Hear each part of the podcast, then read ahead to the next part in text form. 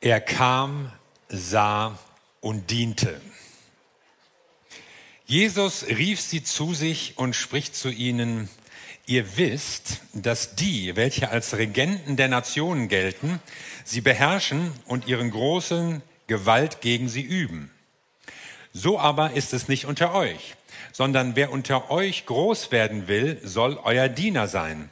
Und wer von euch der Erste sein will, soll aller Sklave sein. Denn auch der Sohn des Menschen ist nicht gekommen, um bedient zu werden, sondern um zu dienen und sein Leben zu geben als Lösegeld für viele. Ich sah im Sommer ein Mädchen, die hatte ein T-Shirt an mit diesem Bild. And that's how I saved the world. So habe ich die Welt gerettet. Da sitzt er nun im Kreise dieser Marvel-Superhelden, die natürlich in endlosen Filmen immer wieder die Welt vor endlosen Gefahren gerettet haben, mit ihren Superkräften eingegriffen haben. In der Regel entsteht dabei erheblicher Sachschaden. Und dann sitzt dieser merkwürdige Mann in seinem komischen Kittel mitten in der Runde der Superhelden und sagt, so hab ich die Welt gerettet. Er wirkt nicht besonders stark, er hat keinen besonderen Anzug, er kann nicht schießen, er kann nicht fliegen, er kann nicht kämpfen. Wie hast du denn die Welt gerettet? Was? Du gabst dein Leben? Was soll das heißen? Du starbst am Kreuz? Also ihr, ihr seht die fassungslosen Gesichter der Herrschaften. Das kann man auch nicht verstehen. Das hat auch damals niemals verstanden. Die Juden haben es nicht verstanden. Sie haben sich den Messias, den Retter, vollkommen anders vorgestellt. Die Römer haben es nicht verstanden. Allein, dass dieser Zimmermann irgendwas vom Reich Gottes, das kommen würde, erzählte, das, das war Grund genug, ihn hinzurichten, sicherheitshalber. Besser einen so viel als zu wenig. Die Jünger haben es nicht mal verstanden. Wann richtest du dein Reich endlich auf? fragten sie ihn nach seiner Auferstehung. Und schon vorher gab es Kabeleien um die Rangfolge in diesem Reich. Markus schreibt in Kapitel 10, Jakobus und Johannes, die Söhne von Zebedäus, gingen zu Jesus und sagten, Lehrer, wir möchten, dass du uns eine Bitte erfüllst. Was wollt ihr? fragte Jesus. Sie antworteten, wenn deine Herrschaft begonnen hat, dann gewähre uns die Ehrenplätze rechts und links neben dir. Ja. Jakobus und Johannes, Männer der ersten Stunde, sie hatten alles hinter sich gelassen, um Jesus nachzufolgen. Das hast du hoffentlich nicht vergessen, Jesus. Und jetzt haben wir eine klitzekleine, bescheidene Bitte. Lass uns doch links und rechts von dir sitzen neben dem Thron des Herrn in deinem Reich. Das ist doch mal ein Vorschlag, berichtet Markus hier. Und Matthäus weiß sogar noch mehr, nämlich dass ihre Mutter sich auch noch ins Zeug gelegt hat, sich vor Jesus in den Staub der Straße warf und bat, dass ihre Söhne diese Ehrenplätze neben dem Thron bekommen. Ja, was machen Mütter nicht für ihre Söhne? Und ich meine, wer hat was dagegen? Ja, ich meine, irgendjemand muss da doch sitzen. Warum nicht wir? Wer sonst? Oh, ich denke mir so, Jesus denkt wahrscheinlich, Jungs. Allerdings, er widerspricht nicht gleich. Nein, auf keinen Fall. Er ermahnt sie auch nicht sofort. Wie maßlos von euch. Er weist den Anspruch auch nicht gleich zurück. Was fällt euch ein? Es ist fast so, als würde er ihnen noch so eine Chance geben wollen. Denkt noch mal nach. Ihr wisst ja gar nicht, was ihr euch da wünscht. Denn auf mich wartet schweres Leid. Meint ihr, ihr könnt den bitteren Kelch trinken, so wie ich es tun muss? Oder könnt ihr die Taufe ertragen, die mir bevorsteht? Jesus spricht von seinem Weg zum Kreuz. Und jetzt könnten die beiden noch einen Rückzieher machen. Ja, stimmt, Jesus, war eine dumme Idee. Ah, das haben wir nicht ganz übersehen. Ja, vergiss es. Aber nein. Hier begegnen uns zwei Männer, denen es nicht an Selbstbewusstsein mangelt. Hier kommen zwei Jünger, deren Auftritt von keinerlei Bescheidenheit beeinträchtigt wird. Ja, ja, das können wir, Jesus. Mit anderen Worten, was du kannst, das können wir auch. Das kriegen wir alles hin. Kein Problem.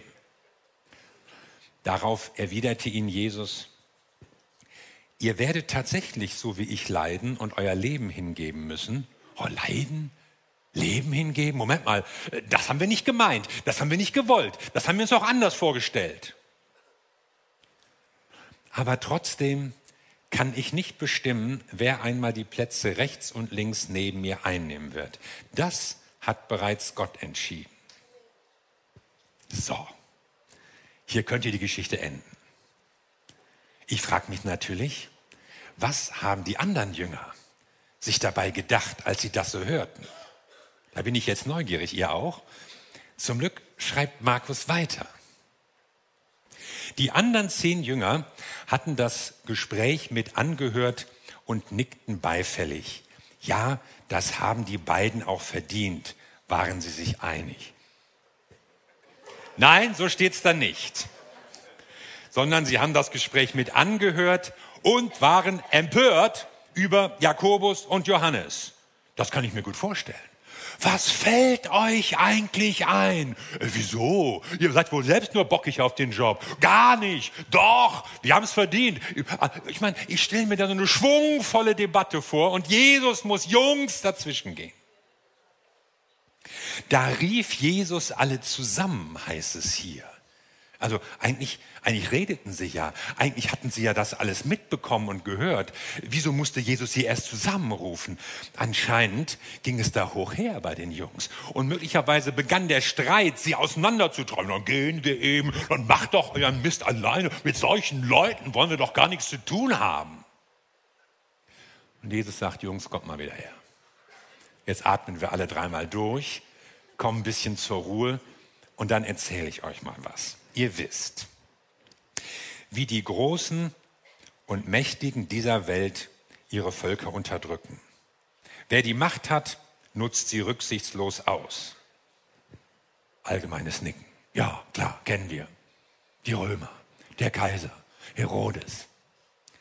Aber so soll es bei euch nicht sein. Im Gegenteil, wer groß sein will, der soll den anderen dienen. Und wer der Erste sein will, der soll sich allen unterordnen. Aua. Der Erste. Das war gar nicht so ein unproblematischer Ausdruck. Ja, der erste lateinisch Prinzeps, das war so der Titel des Kaisers, des Alleinherrschers im römischen Reich. Jesus, weißt du eigentlich, in was für ein politisches Wespennest du da reinstichst? Was soll das heißen? Der Erste, der Prinzeps, der Kaiser soll allen dienen? Man kann ja froh sein, dass der Kaiser das nicht gehört hat.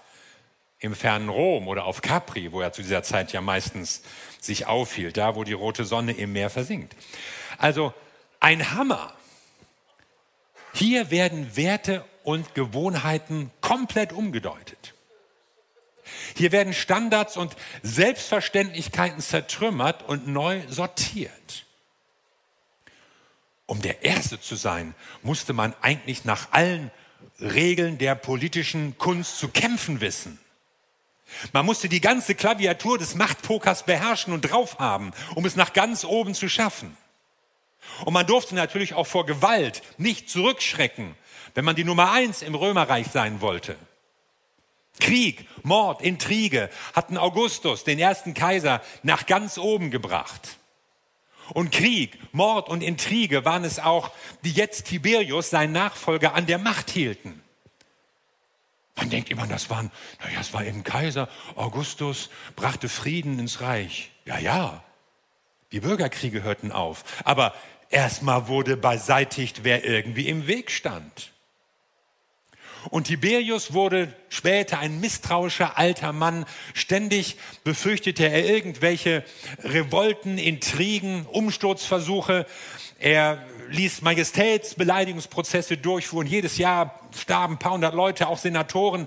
Das war damals der Kaiser, der Erste. Und ich bin der Erste und ich bleib's auch und dafür sorge ich auch. Und dann kommt Jesus und sagt, wer der Erste sein will, der soll euer aller Diener sein. Was für ein Kontrastprogramm. Hier beginnt etwas ganz Neues. Hier zeichnet sich eine völlig neue Herrschaft ab. Wer der Erste sein will, der soll sich allen unterordnen. Versuch jetzt mal, das nicht mit demokratiegewohnten oder wohlstandsverwöhnten Ohren zu hören. Wir finden das normal, dass man eine Regierung wählen und auch wieder abwählen kann, wenn sie einem nicht gefällt. Und wir halten es für natürlich, dass ein Minister und sogar eine Kanzlerin sich an die Gesetze zu halten hat, selbstverständlich. Und wenn man das nicht macht, kann man auch dafür verurteilt werden, ja? Also in Argentinien ist jetzt gerade die ehemalige Präsidentin Christina Kirchner zu mehreren Jahren Gefängnis verurteilt worden wegen aller möglicher korrupter Machenschaften. Und wir erachten es natürlich auch als selbstverständlich, dass es in einem Staat Rechte gibt, Grundrechte, Menschenrechte, die für alle Persönlichkeiten gelten und die auch der Herrscher oder die Regierung nicht aufheben kann. Denn wir leben ja schließlich in einer Kultur, die über Jahrhunderte von der Bibel, vom Christentum, letztlich von Jesus, seinem Vorbild und seiner Lehre geprägt worden ist.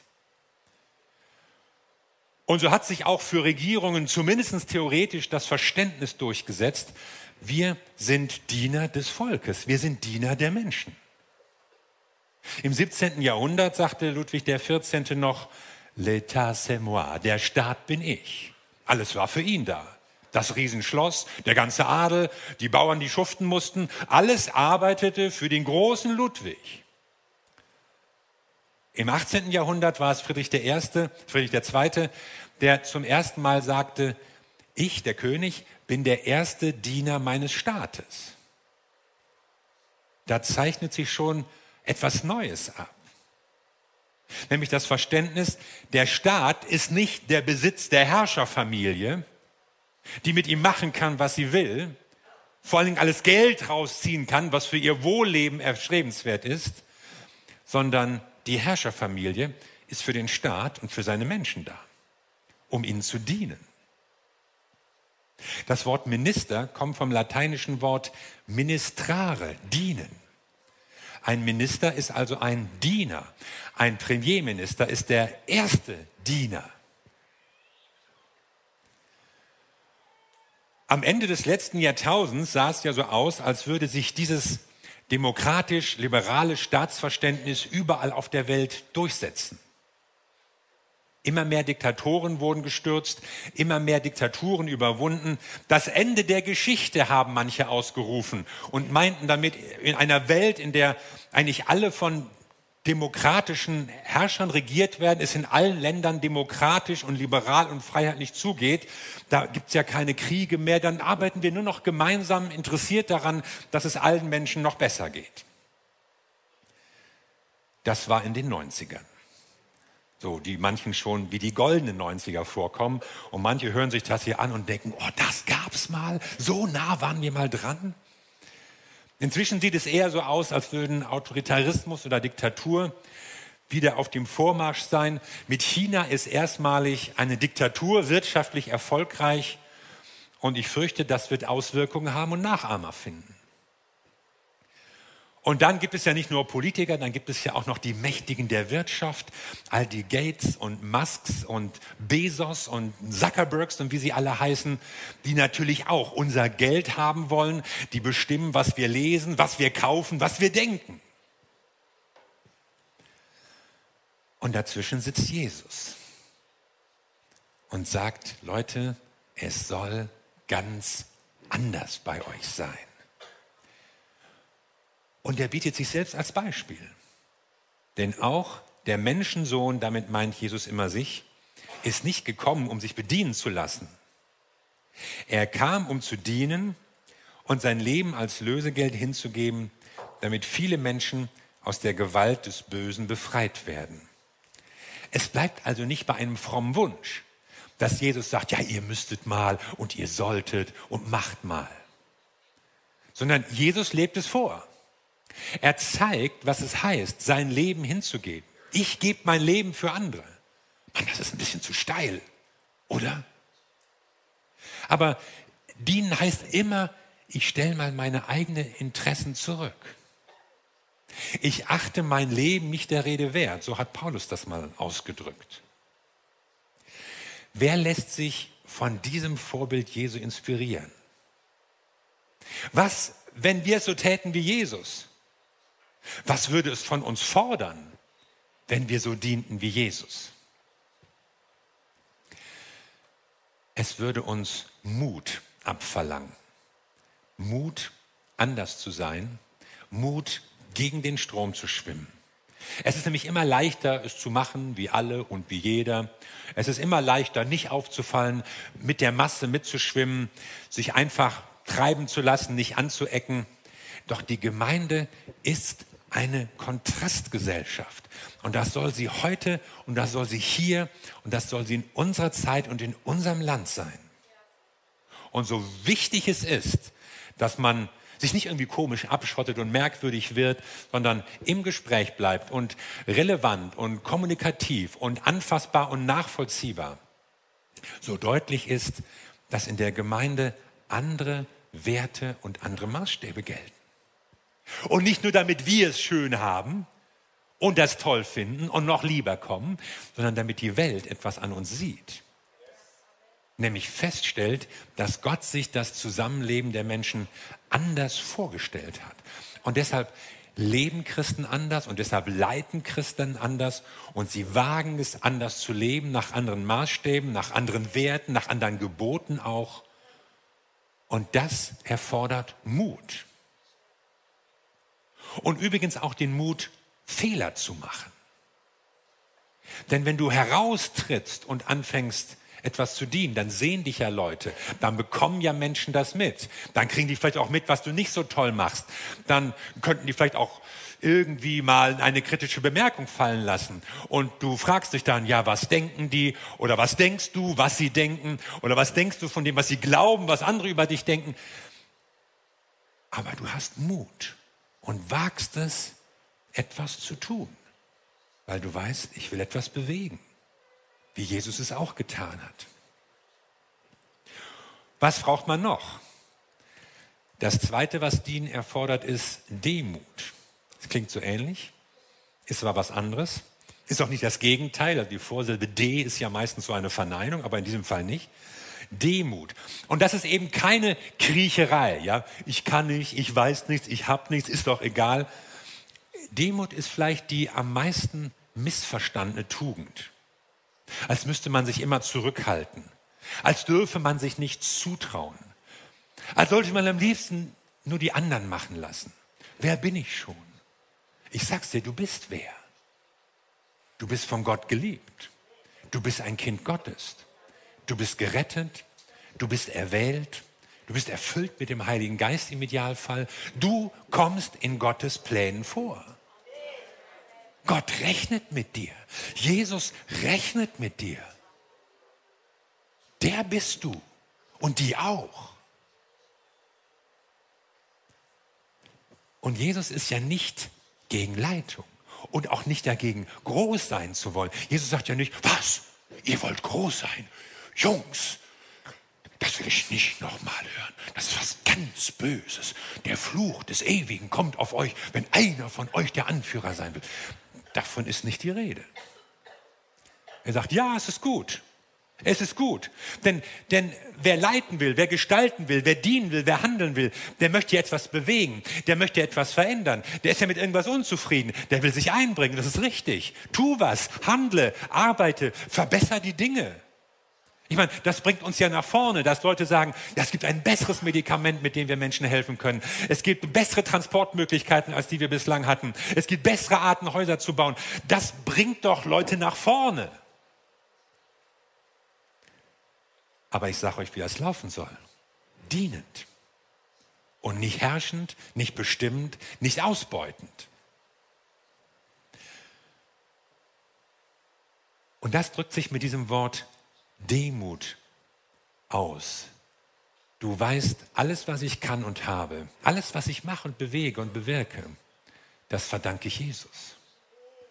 Demut ist die Abhängigkeit von unserem Herrn. Und dann ein drittes, Verzicht. Jesus gab sein Leben, damit du dein Leben nicht zu geben brauchst. Aber dienen bedeutet ja immer, eigene Wünsche und eigene Interessen zurückzustellen.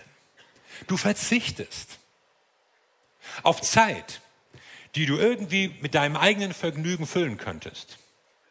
Auf Geld, das du für deinen eigenen Konsum verbraten könntest.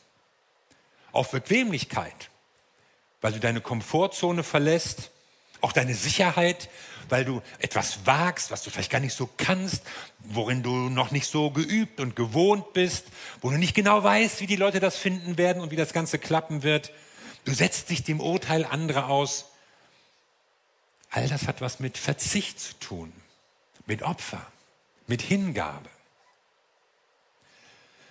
Aber dienen bereitet auch Freude.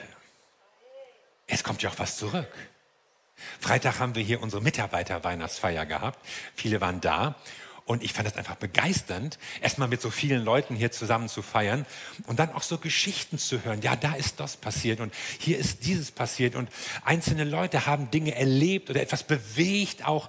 Und du merkst einfach, ja, wenn sich Menschen einsetzen, wenn sie sich für Jesus einsetzen, dann wird dadurch ja etwas Gutes verbreitet. Dann wird da Segen verbreitet. Dann spürst du die Dankbarkeit von Menschen und die Freude von Leuten, die etwas davon haben, dass du etwas gewirkt hast, was vielleicht kein anderer gemacht hätte. Gott wirkt etwas durch dich. Und ich kann mir kaum etwas Größeres vorstellen, als dass Gott durch mein Leben etwas tut. Wie sähe unsere Welt aus, wenn Leitung und Herrschaft nach dem Vorbilde Jesu gestaltet würden? Ja, das wäre natürlich super. Und das müssten Sie mal alle hören, die da oben, ja, Putin natürlich und Xi Jinping und Kim Jong-un und wie sie alle heißen, die Amerikaner natürlich und noch viele andere. Ja, das wäre eine bessere Welt, ganz gewiss. Und du kannst gerne dafür beten. Ist gut. Aber du wirst diese Leute nicht verändern. Du kannst Putin nicht verändern. Du kannst nur eine Person wirklich verändern. Weißt du welche? Sonja kennt die Antwort. Eine Person kannst du verändern und das bist du. Bei einer Person kannst du dafür sorgen, dass sie so dient, wie Jesus dient. Und das bist du. Viele dienen schon hier bei uns, manche warten ab, andere wissen nicht so genau, was sie tun sollen, manche fragen sich, kann ich das, kann ich was? Dienen bedeutet einfach erstmal für andere da zu sein. Yes, you can, will ich mal sagen. Du kannst für andere da sein. Unser Gemeindemotto lautet ja, Gott begegnen, Leben teilen, Menschen dienen. Und manche fanden dieses Menschendienen irgendwie unpassend, uncool, unattraktiv. Wer will schon dienen? Was heißt das überhaupt heutzutage? Dienen. Also ich bin begeistert von Jesus und wenn ich sehe, was er tut. War Jesus cool? Ich weiß nicht. Aber irgendwie ist er doch anziehend, oder nicht? Irgendwie, also mich fasziniert er, wie er lebt, wie er handelt, was er angestoßen hat, was für einen Mut er bewiesen hat, was durch ihn bewegt ist, was in dieser Welt alles schon gelaufen ist, weil es Jesus gibt. Und dieser Jesus diente. Und deshalb will ich auch dienen. Und wenn du begeistert bist von Jesus, wenn du auch das Empfinden, den Wunsch hast, ja, ich, ich, ich, ich wäre gerne so wie er. Ich finde ihn irgendwie toll. So, das Vorbild inspiriert mich. Dann fang an zu dienen. Denn dienen ist ja nicht nur ein Nutzen für irgendwelche Leute, für die du was machst.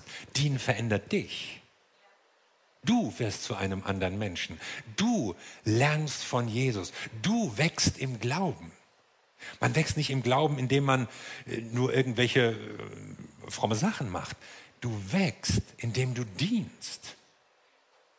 Manchmal gibt es auch Menschen, die ja so ein bisschen bedauern, ach, ich kenne so wenig und ich komme nicht so gut rein und ja, die Gemeinde ist groß, ein bisschen unübersichtlich. Ich sag dir, was hilft.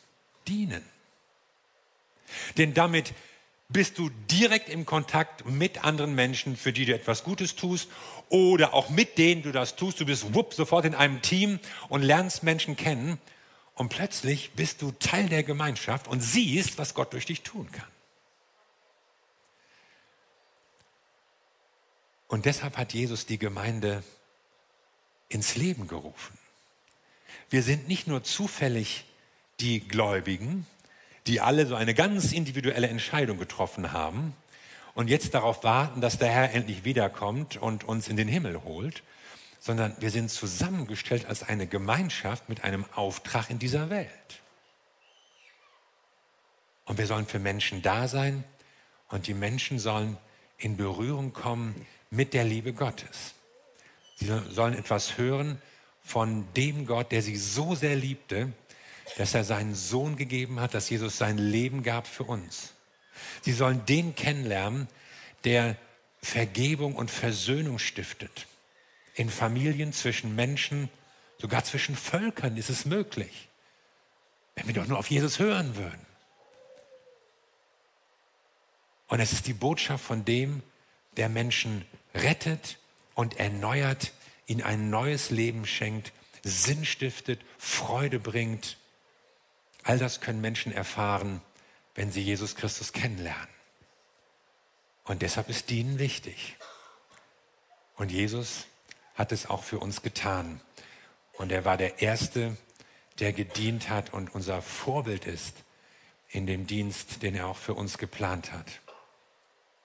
Lasst uns Jesus dienen. Lasst uns Menschen dienen. Amen. Wir wollen zusammen beten.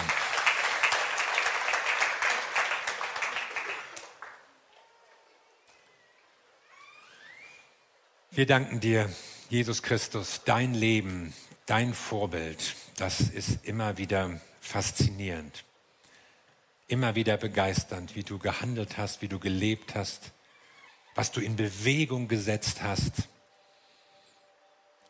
Dafür danken wir dir. Herr, und wir sind hier als deine Gemeinde und wir wollen dir nacheifern. Wir wollen dir nicht nur folgen, wir wollen dir auch dienen und wir wollen den Menschen dienen, zu denen du uns sendest. Und ich möchte beten für Geschwister hier, die vielleicht in ihrem Dienst müde geworden sind, weil es irgendwie anstrengend ist und sich hinzieht und vielleicht sie auch alleine sind oder sonst was. Aber ich bitte dich, dass du heute Menschen mit einer neuen Freude und einer neuen Kraft erfüllst auch für den Auftrag, den du ihnen gibst. Und ich möchte auch für Menschen beten, die noch zögern, weil sie nicht wissen, was soll ich tun, was kann ich tun und reicht die Zeit, was auch immer. Ich möchte dich bitten, dass du ihnen Wege zeigst, was du mit ihnen vorhast und es soll nicht mehr Ausreden oder gar Lügen in ihren Köpfen sein, sondern die Zuversicht, die du gibst. Danke, Jesus. Danke, Jesus.